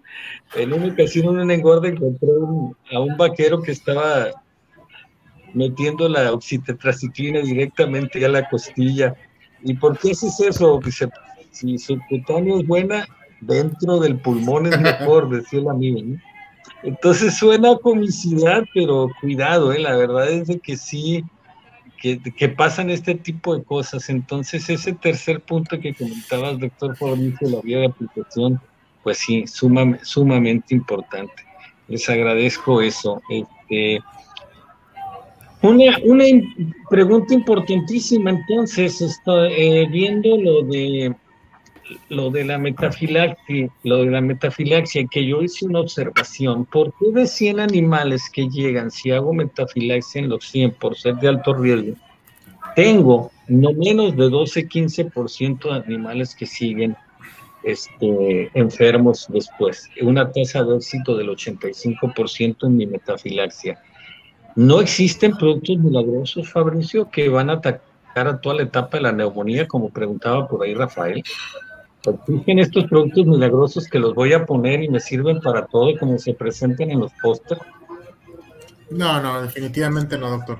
Por eso comentaba hace ratito cuando los programas preventivos hablaba, comentaba lo de la metafilaxia que vale la pena hacer una, conciencia ganadera, todo hablando de este tema, pero no, no existen los productos milagrosos, hay que conocer bien las etapas del complejo respiratorio para poder eh, dar un tratamiento eficaz, ¿no? Que nos vaya, que nos vaya, eh, pues que nos vaya a ayudar, ¿no? Eh, depende de la etapa en la que esté. Ok, este, entonces, ¿qué me ayudaría a mí ahí en, la trampa, doctor Eliseo, para poder determinar en qué etapa de la neumonía está? ¿Con qué herramientas cuento? ¿Qué puedo, ¿Con qué me puedo auxiliar? Porque si bien es cierto, por ejemplo, que la mayoría dice, usa mi tulatromicina, producto milagroso que te va a ayudar a evitar el problema esta tulatromicina me sirve para, una, para un animal que comentabas, precisamente fuiste tu Eliseo. Eh, si, si, el animal viene con una neumonía de tipo supurativa este, o exudativa, ¿me va a ayudar esta tulatromicina? ¿O es de los famosos 12-15% que están enfermos más Bueno, creo que eh, este programa ha hecho toda la reflexión y el análisis. Eh, magia no existe y para cada mal su, su tratamiento. Entonces, claro, para cada mal un tamal. Ah, sobre todo ahorita que estamos hablando de, Día de Muertos. Eh, fíjate que qué interesante y se ha hecho este resumen. No hay el producto que cure todo, ni que sea bueno para todo, ni el, alcacelcer, ni el vaya. Entonces, si tú ya tienes un problema que ya está colonizado por otros bichos, pues por eso los bichos son gran positivos y gran negativos, ¿no? O sea, y si tú tienes un antibiótico que tiene mejor efecto sobre los gran positivos, pues no lo uses sobre los gran negativos porque tu, tu porcentaje de éxito pues va a ser muy nulo. Entonces, debes de usar el antibiótico requerido. Y esto, pues obviamente debe de venir de un diagnóstico adecuado para así hacer un tratamiento eficaz. Entonces, creo yo que la clave está en hacer tu diagnóstico oportuno. Y lo primero que diría yo, y como dijo Fabricio y lo ha repetido muchas veces, pues lo primero es ir a lo básico, hacerlo. El primer elemento que debes de hacer es saber si está enfermo o no. Y esto es hacer una pausa y observarlo. Desde el arreo, como lo has comentado, yo ya vengo viendo un animal que tiene signos de que no está siendo normal, no es igual a los demás. Debo de conocer, ya lo dijiste, los animales sanos para así identificar al enfermo. Y entonces ver desde camina en el arreo y luego usar algo tan elemental como es el termómetro. Hay muchos protocolos ya se han descrito de que si la temperatura está por encima de X grados, ya me está dando una señal. Ya está prendiendo los focos de alerta. Entonces, la charla es, ¿estoy usando el termómetro? Porque sí es muy fácil dar la, la instrucción desde el Olimpo, desde las altas esferas, y que el operador ejecute. Pero ¿qué tanto se está supervisando o qué tanta es la voluntad del operador para hacerlo. Antes de ver si se está abriendo la cajita y si se está colocando el producto que se dio la instrucción de usar. Entonces creo que gran parte de todo esto viene a ser diagnóstico y capacitación. No sé si con esto me metí en más embrollos, pero, pero yo haría eso como básico. No, y está, está muy bien. Y a, lo que íbamos, eh, lo que em, eh, comentaba el doctor Fabricio, que no existen los, los productos milagrosos, eh, tenemos que tener esta capacitación que dice el doctor para tratar de llevar a entender a la persona en la observación detallada de los animales, el conocimiento de su etología para poder identificar cuáles están enfermos. Tenemos ese principal problema queremos identificar enfermos, enséñense a ver cómo es un animal sano primero, ¿no? Insistimos mucho eso. Entonces, hago un, análisis de su etología, de su comportamiento, cómo se desplaza, etcétera. Eh, tomo nota y acá en la trampa veo temperatura. Aquellos animales que estén por arriba de 40 grados, es raro que vayan a, a tener unas neumonías este, de tipo fibrinosa, de, de inicios de un problema de CRB. Arriba de 40 grados, 40.5, ya vienen con una neumonía de tipo 4 o hasta 5. Hemos visto animales que llegan un lunes y el miércoles se murieron y traen eh, unas pleuritis tremendas. ¿eh? Obviamente es lo que decían tanto tú como Fabricio, fueron en el corral de origen, este, o eh, posiblemente duraron mucho tiempo por enfermos en el corral de acondicionamiento, pero no fue en la engorda, pues, no fue que, los muchachos eran malos, ya nos llegaron con estas pleuritis y no les vamos a meter un, una tulatromicina, no les vamos a meter una enrofloxacina, no les vamos a meter un, un florfenicol a esos animales. La, la toma de la temperatura y el análisis que tú dices nos van a decir que eso ya va más dirigido a un tratamiento con betalactámicos, ¿no? Entonces, gracias por esos comentarios. Y ya parezco, parezco yo el, el entrevistado, ¿no? Ya, ya me fui mucho. ok, sobre eso, Fabricio, algo que hayas visto, que nos quieras comentar, la engorda sobre esta elección de antibióticos para, la, para la, el tratamiento. No, no, no, o sea, el mismo tónica que el doctor Liceo, ¿no? O sea, a lo mejor soy muy repetitivo con, con la capacitación y que la gente, y yo lo comenté ahorita y todo lo volví a repetir, ¿no? O sea, los ponen a detectar enfermos cuando a veces ni saben cómo es un animal sano, ¿no? Entonces, de ahí es la base. obviamente, y que estén capacitados para saber el, antibiótico de elección. Eh, eso, eso sería mi comentario, doctor. Ok, muy bien. Me gustaría cerrar, me gustaría cerrar esta sesión porque platicamos mucho, ya nos, ya nos colgamos en tiempo. Me gustaría cerrar la sesión esta y disculpen si hay eh, interés en que lo desarrollemos, tenemos otra conciencia ganadera. Este, quiero cerrarlo haciendo nuestro ejercicio tradicional de asociación de ideas. Ustedes ya saben, digo una palabra y ustedes me van a decir, invitados, una palabra con esa imagen que se les vino a la mente. ¿Va? Entonces, después de esta asociación de ideas, le paso de nuevo a Sergio los micrófonos para que nos eh, concluya con algunas preguntas. Bien. A ver, doctor Eliseo, ahí va mi primera idea para que usted la asocie. Negocio de la carne.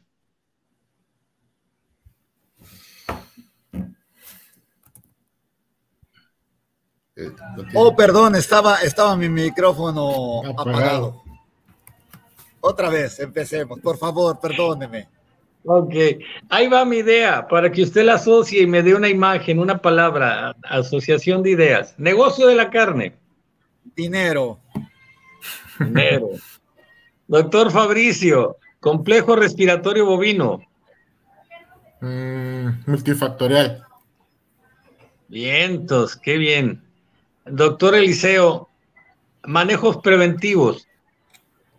Elemental. Ok. Doctor Fabricio, ¿estrés? Eh, factor determinante, determinante. ok.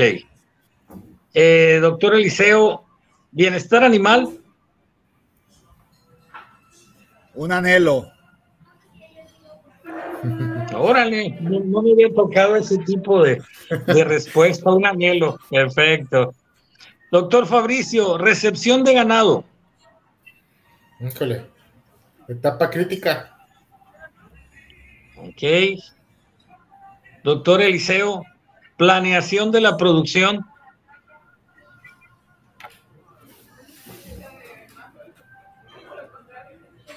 Ya, la pensó mucho, doctor. Caray, es que eso es eh, eh, el alma del negocio.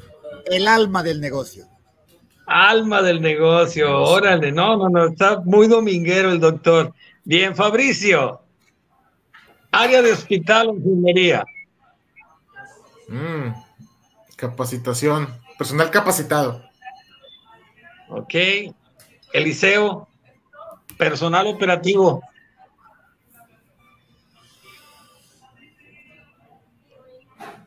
Debes hacerlo, debes tenerlo. Ok, bien. Ok, por último, eh, doctor Fabricio, tratamiento del CRB. Mm, base del éxito. Base del éxito. Ok, perfecto, perfecto. Entonces me gustaría pasarle los micrófonos a Sergio para ver si tenemos las últimas preguntas y que cerremos esta, este programa. Claro, doctor. Sí. Tenemos a Cairo Torres Quirós. Él menciona lo siguiente: ¿Qué tiempo debe esperar? ¿Qué tiempo de espera debe tener un corral para volver a ingresar un lote nuevo de novillos a la engorda? ¿Y qué beneficios o perjuicios puede esto ocasionar si no doy un tiempo adecuado?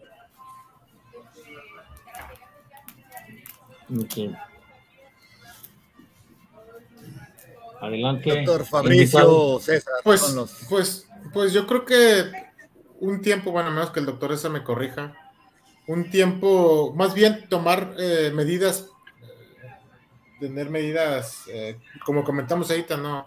Si se de puede bioseguridad. De bioseguridad, más de que bioseguridad, preventivas, ¿no? O sea, hacer limpieza de corral, principalmente cuando sale un, un corral de finalización, pues limpiarlo, si, puedes desinfectar las instalaciones sería mucho mejor. Y pues bueno, eso sí te ayuda, tendrías muchos beneficios, más si va a entrar un corral nuevo, ¿no? De, ganado recién llegado. Ok, bien, perfecto. Ok. Adelante. Sergio Arteaga eh, menciona lo siguiente, ¿cómo saber cuándo de verdad se aplica un tratamiento a tiempo y no confundir al personal con un animal sano, con uno que apenas va empezando?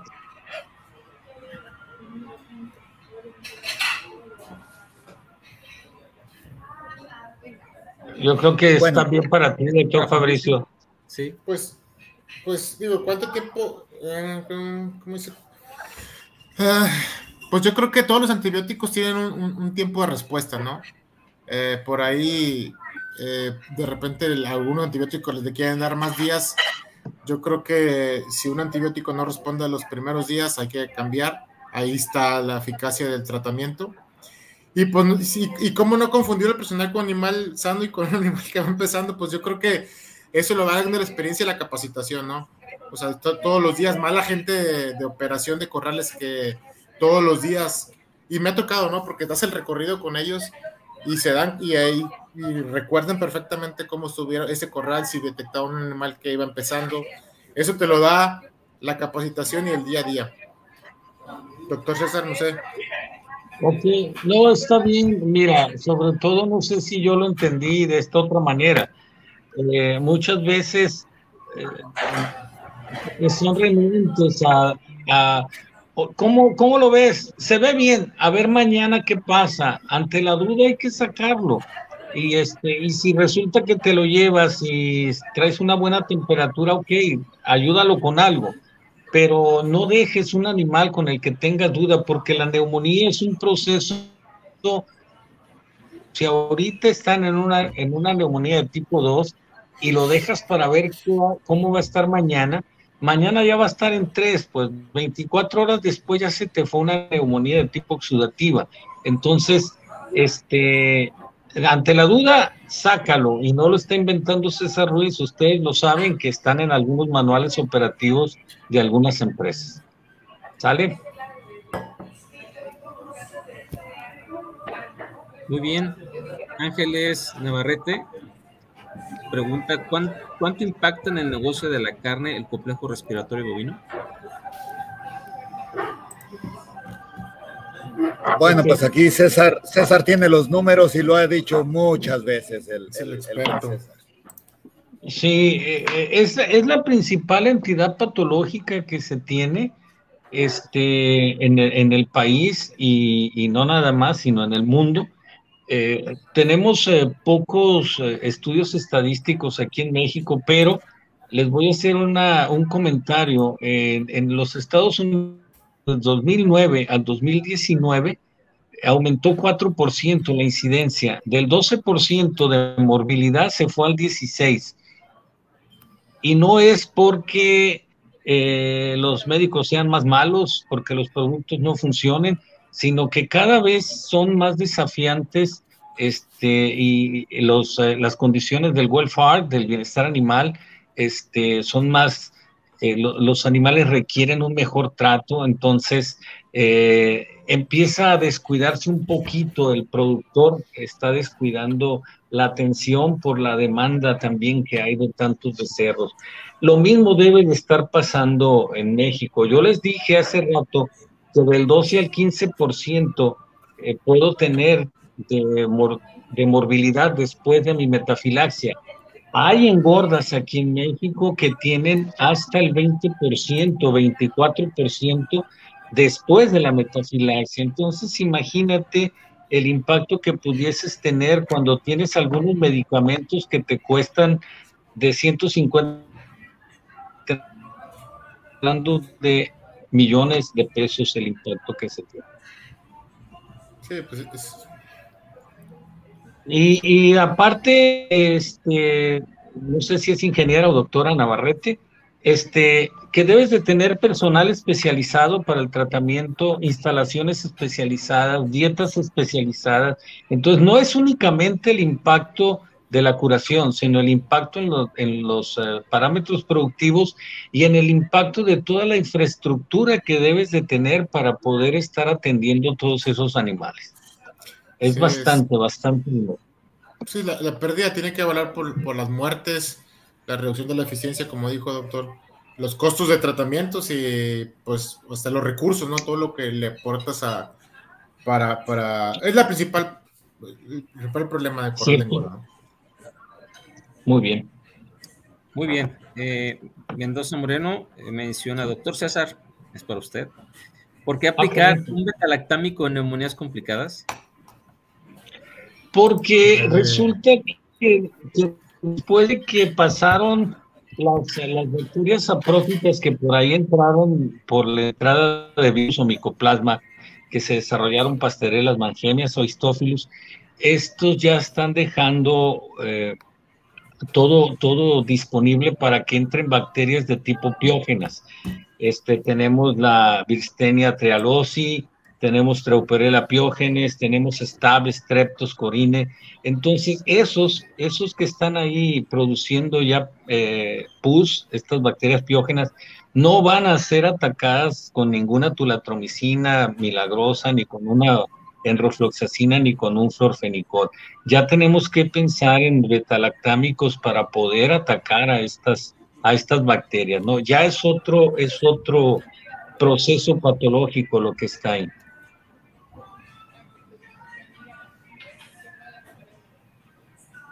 Muy bien, doctor.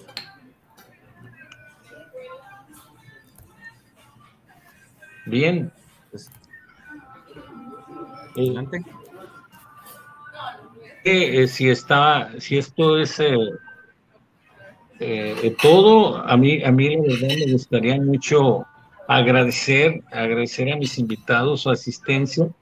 Y este, pues, doctor Eliseo, un abrazo como siempre a la distancia.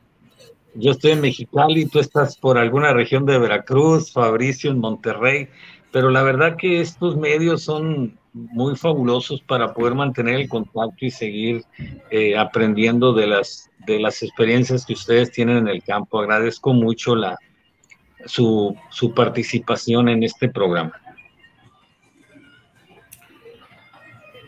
Igualmente, doctor, pues un gusto estar esta noche con, compartiendo este espacio con ustedes. Eh, espero no haber desentonado por el conocimiento que tienen ustedes dos, pero pues fue, para mí fue muy grato estar aquí y espero que no sea la última vez. No, al contrario, gracias. Se te agradece mucho, doctor.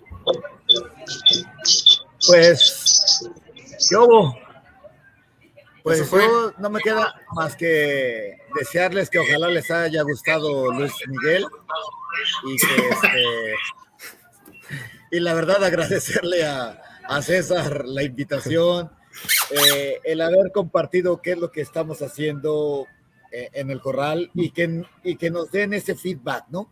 ¿Cómo está llegando el ganado y qué deberíamos de hacer para convertirnos en proveedores confiables de, del feedlot. Ese sería eh, lo que quisiera agregar. Muchas gracias por la invitación. Ok, gracias, gracias a todos. Muy bien, pues agradecerles a todos eh, nuestros invitados, doctor Eliseo, Fabricio, muchas gracias, doctor César, por llevar a cabo la, la charla. Este, de verdad, fue un placer también estar yo con ustedes aquí, eh, pasando las, las preguntas y dando seguimiento. Y bueno, nuevamente pues estamos a la orden, ¿no? Y invitamos a las preguntas que quedaron pendientes, igual que no fueron eh, contestadas todas, eh, pueden enviarlas a los correos de cada uno de los, de los, de los presentes o invitados. Eh, pueden dirigirlas hacia ellos y bueno, se dará seguimiento como tal este, para que puedan obtener la información que, que durante esta charla se dio, ¿no? ¿Sale? Bueno, doctor, pues gracias. Bueno, eh, agradecemos la participación de todos en esta cápsula de conciencia ganadera. Recuerden que esta cápsula y, otras anteriores se encuentran en nuestras redes sociales, la que es parte de YouTube, mismo Facebook, que es eh, la, esta plataforma de Rock México en el campo, y también en Spotify nos pueden encontrar para que puedan escuchar las anteriores y esta igual, ¿no? Y recuerden estar pendientes, dentro de 15 días tendremos la siguiente charla que será el 17 de noviembre, con nuestro asesor técnico en calidad de leche, que será la parte de pododermatitis, ¿no? El historial en el establo. Los esperamos. Gracias por su asistencia. Que tengan buenas noches.